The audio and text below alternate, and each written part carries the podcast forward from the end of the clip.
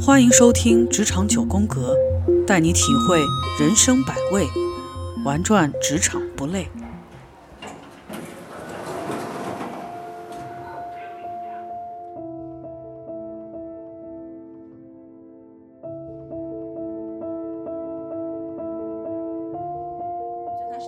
不舒服的一种形式哈，那这个就更多了。然后像我之前也遇到了，嗯、一个公司当中就是有人那种动手动脚的，甚至引引发成真的叫做类似于咸猪手。性骚扰、性侵的这种方式，然后包括那种就是抱抱手啊，甚至有的时候借着各种就是游戏的环节，直接什么亲昵呀，然后亲一下呀，类似于这样子的，而且可能就是某一个人，甚至有一些他可能就是口花花。然后我遇到了有一个，呃，我个人是觉得，嗯，公司当中有一个中年男性，他看到我们的前台的美眉，他就觉得她很好看。然后他对这个，就每次见到这个人，他永远都是各种各样的表扬，就跟不要钱似的，然后各种各样的一些表扬。然后呢，甚至有的时候借机就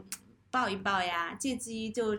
就是蹭一蹭呐、这样子的。然后对对嗯对对对，就是咔咔油的这种方式。然后呢，他说他嗯我们之前就有大家也都觉得这样不对嘛，有时候在开玩笑问一下这个中年男性，那你一定要说一说这个前台美眉有什么不好。然后他最后想了半天，他说了一句话，他说：“我觉得他唯一不好的就是他朋友圈里面不发信息。”他说这个人不仅仅想了解工作状态，还希望下了班还要，还要看到人家的状态。嗯 然后我觉得类似于像这样子的一些情况，可能就真的就升级了。所以呢，在后面如果当你的整个的一个状态，其实，在当就。今天我们整个话题最开始的时候，呃 s i t o n 有分享到的一个大厂出现的这样一个情况哈，然后我我也看了很多网上的一些热搜啊，一些讨论。其实，在这个时候，公司文化就显得特别特别的一个重要。然后，因为有很多创业性的公司其实是不在乎文化的，因为他们首先想的是如何去生存。盈利，但是，当你的生存的这件事情解决了，你就会发现，公司文化最后会影响你的整个的公司能否持续稳定的存在下去。你如果你转过头去看那种有很多外资企业嘛，就是一百多年了呀，或者是几百年的那种历史的这样子一些外企文化，然后你再来看中国有一些老的那些文化啊，那些他们一定有些尊重是一定有的，然后包括防止的那个就是呃男女之间的一些平等。包括现在欧洲非常多的那个，哎，那个叫彩虹的那个 road show，、嗯然后相相互之间的那什么，包括 gender balance 啊，类似于这样子的一些东西，然后都是非常非常多的。如果你的整个你的这个公司文化的这个体系当中，对那种就是 PUA 的这种行为，甚至是更深一级的一种性骚性骚扰的这样一些行为，它都是容忍的，这就是一件很可怕的事情。嗯因为相当于你就在一个森林当中工作，你不是在一个我们就是人类社会当中工作。人类社会当中，为什么我们现在有法律？推回去，法律存法律最开始的起源是什么？就是人和人之间相互之间的一些规则，然后规章制度。所以文化其实到最后就是文化，就是任何一个国家的文化也好，它都一定有形成的一些背景啊那些，但是这个文化一定是帮补你的法律的，就是你整个的一个文化，有一些东西你法律不可能条条框框把每一个规章制度每一点全部都给它约束到，但是有一些文化就是这个公司当中，如果你对于这种你是容忍的一个文化，那真的就很可怕，单纯的。去尊重丛林法则的一个公司，就算你最后 sales 非常非常的好，非常非常的牛，然后你的内部一定有非常非常多的隐形炸弹，是的，你不知道什么时候就会爆出来，这是一件极为可怕的事情。对，刚刚在呃露露说到企业文化的时候，其实我倒是感觉，尤其是有一些比较老牌儿的、比较大的外资公司，它可能这方面做的确实比较好。比如说，它会有内部的投诉热线，嗯呃，它会有内部的这种相互监督的机制。那相反，可能呃，对于我们国内有一些民营企业，呃，当然我相信通过这次事情以后，我们这家呃互联网大厂肯定会包括其他的一些大厂会对类似的事情也会提起足够高的重视，但是其实还是需要一个不断进步的过程。嗯，对，因为做了这么多年猎头，也接触了很多的候选人。经常有人会跟我说，就是问及他某一段工作的离职原因。我说，那可能工作的时间也不是特别的久，但是这个这家公司感觉还不错，为什么就离开了呢？就就会有人跟我提到，就是在职场的过程里面，会他的上级对他会有一些呃性骚扰，呃，有时候是他很明确的感受到的，有时候会让他有一些比较这个有有这种预感，所以他觉得。嗯，此地不宜久留，不应恋战，所以他就走了。所以在这个过程里面那，既然提到这个性骚扰，呃，我觉得现在这个性骚扰的范围也不仅仅是呃上级对下属，或者说男性对女性，也也有可能是女相反的哈，女性对男性，甚至说有可能是同性之间的。对，所以大家在这方面有没有这个经历类似的事情呢？呃，刚才说到这个，就是一些大厂的这种性骚扰的这个事件哈。其实，在我看来的话，其实我看了呃那段时间，我也非常关注这件事情，因为本来自己也是在这个互联网行业里面从业的嘛，所以说这个事情的话，其实对我们整个互联网行业来说都是一个警醒。那这个事情会发生的话，其实也让我去反思，为什么在这么呃知名的一家互联网大厂里面会爆出这么。就是让人觉得令人发指的一个事情哈。那其实追根溯源的话，你会发现，其实网上有很多人也提到，那我自己因为在这个互联网行业也接触过这种业务团队，那我自己对他们的这种呃会发生这种事情的话，我是有一些感知的，就是这个确确实实是跟文化有关。那在这个公司的话，他们以前这个业务团队呃，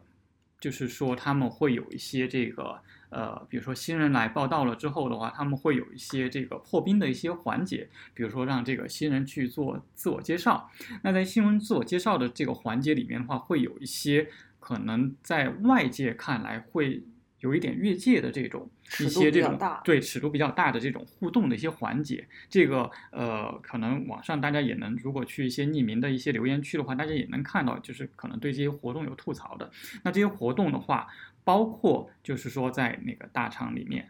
包括以及这个大厂之外其他的一些大厂的这种团队里面，都还存在着这种形式的这种破冰活动。那这个的话，其实呃，我以前在这个大厂里面做这个 HR，尤其是在业务团队做 HR 的时候，那其实呃，当你在这个局里面的时候，你可能会觉得确实有点过了，尤其是一些女同事，明显你已经看到她脸色很难看了，但是周围的人，她因为她已经身处在这个环环境里面，她已经融入进去之后的话，她就会觉得啊很嗨啊，为什么你不融入进去参加这个环节呢？但是对于一个新人来讲的话，其实他是一个很弱势的一个人，因为他很他很敬仰这家公司，他很想进来这家公司，他好不容易通过了层层面试筛选拿到这个 offer，他不想因为这个环节，就是说呃失就是失掉了大家的这个，就是让大家失望，对吧？然后让大家觉得不合群，被贴上这么一个不不合群的一个标签，所以说他不得不就是说在这个环节上面选择了隐忍，那。最后的话，这种这种这种活动的话，在公司里面就一直传传承下去。最后的话，就是变成了，就是可能他就会变味了。本来是一个新人的一个破冰环节，但最后的话，延伸到了，比如说变成了职场上的可能一些 leader 对下属的一些越界的这种行为了。所以追根溯源的话，我还是觉得，就是说公司在价值观这一块的话，可能它有一些隐形的一些东西，它它。觉得这个东西它没有什么太大的这个问题，大家都是为了活跃气氛，对吧？让这个新人尽快的融入到我们的这个呃销售团队里面去。所以说这是一个很 OK 的一个活动啊，对吧？所以说我选择就是睁一只眼闭一只眼。但是就像露露刚才提到的，就是有些东西的话它是隐形在那里的，那指不准哪一天就是说你不去管它，它有一天它可能真的就会爆雷了。对，所以说这个是我在这个业务团队里面。就是观察到的一些，当然我以前待过的团队的话，没有这种出现过这种类似的一些情况。但是至少在呃大厂里面的话，如果你自己在这个大厂这个环境里面，你每周你你每每周去观察关注你们公司的一些，比如说一些这种违规通报的，呃，每有时候可能都会有这种，就是一些违规越界的这违违违规越界的这种这种 case 被爆出来，然后当事人被处理掉了。其实这种也是有的，只是说这些事情可能因为因某某原因啊这种未知的原因，然后呢可能在公司内部就消化掉了。但这种情况的话，在大厂团队里面其实还是偶尔会有的，只是呃这家大公司的这个这次这个 case 的话，可能会呃这个事态发展的会比较严重，所以说才被外界的人看到，然后大家也才去诟病这种比较呃还 OK 的这种破冰文化。对，这是我在这个互联网行业里面自己的一些感受。嗯对，甚至我有听嗯说，就嗯就是这家公司，就是这个大厂，它嗯对于新员工这种尺度比较大的团嗯建破冰活动，在一定程度上也是做了一个呃尺度道德尺度的筛选。就有的新人他不能接受这种方式，他可能也就走了。嗯呃，那能接受的留下来了，那么他就心里面也默许了这种行为、这种这种这种相处方式的一个存在的合理性。那么以后他如果在一定时间或者说条件合适的情况下，他也有可能在默许这种文化的同时去助长它。所以我觉得这就是一个恶性循环，就是 感觉就是因为大家心里面都没觉得这是一件多严重的事情，所以说才会让这个事情在在整个他们的这个环境里面变得这么不可收拾。